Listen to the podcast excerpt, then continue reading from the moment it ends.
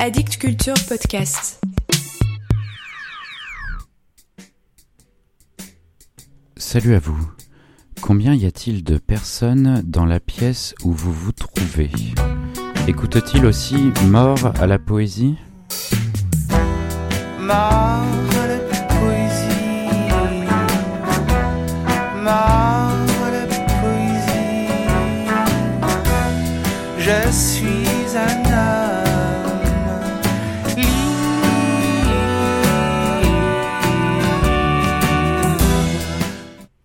histoire de cadeau d'anniversaire.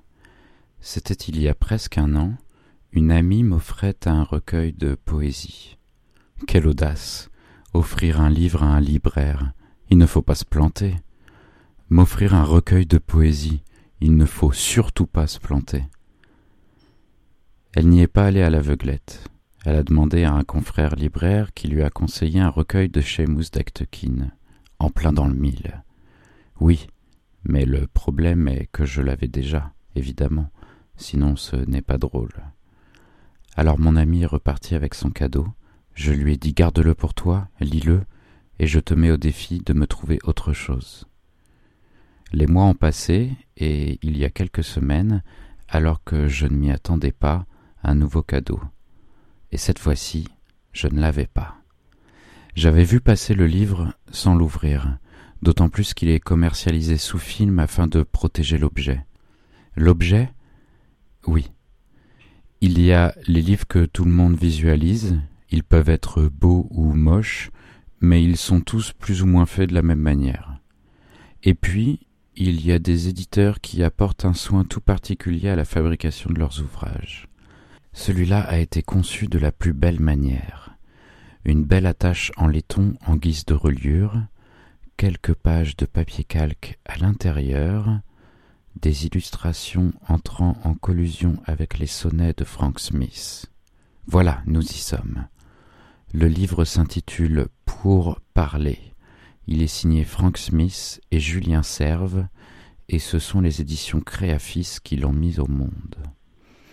Frank Smith, poète, artiste, producteur radiophonique, vidéaste, laboratoire ambulant, bouillonnant, né en 1968, français, comme son nom ne l'indique pas forcément, mais est-ce bien important?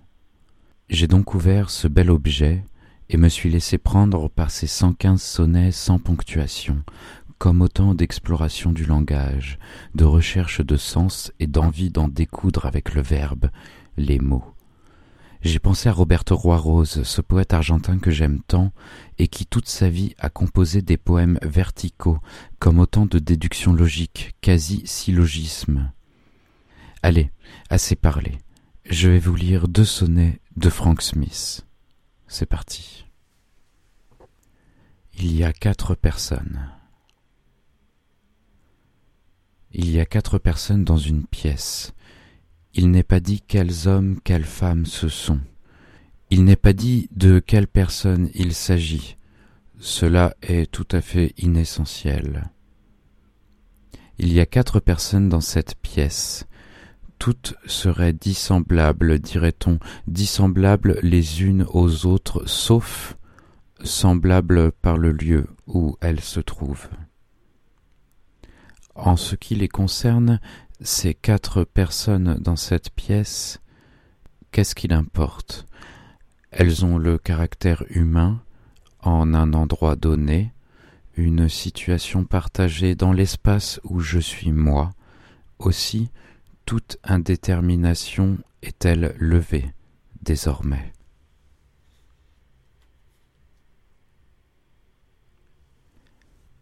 À l'origine. À l'origine de la possibilité d'expliquer les choses, il y a le fait qu'on emploie la même langue toi comme moi. À l'origine de la volonté d'expliciter les choses, il y a une expérimentation de pensée, une élucidation grammaticale. À l'origine de la possibilité d'élucider les choses, il y a un assemblage de mots qui font sens pour tout le monde. À l'origine de la volonté d'expliciter les choses, il y a défaire les nœuds archaïques introduits de manière impromptue. On ne peut pas faire sans vite s'écarter des clichés qui tournent à vide, entrer dans le langage hors le langage, sinon ne communiquerait-on pas toi et moi sans même penser? On ne peut pas aller outre l'évidence, sortir du langage avec le langage, autrement par ces mots, ne comprendrais-tu pas autre chose que moi? Voilà pour aujourd'hui. Si nous employons la même langue vous et moi, vous me comprendrez si je vous dis La poésie est morte, vive la poésie.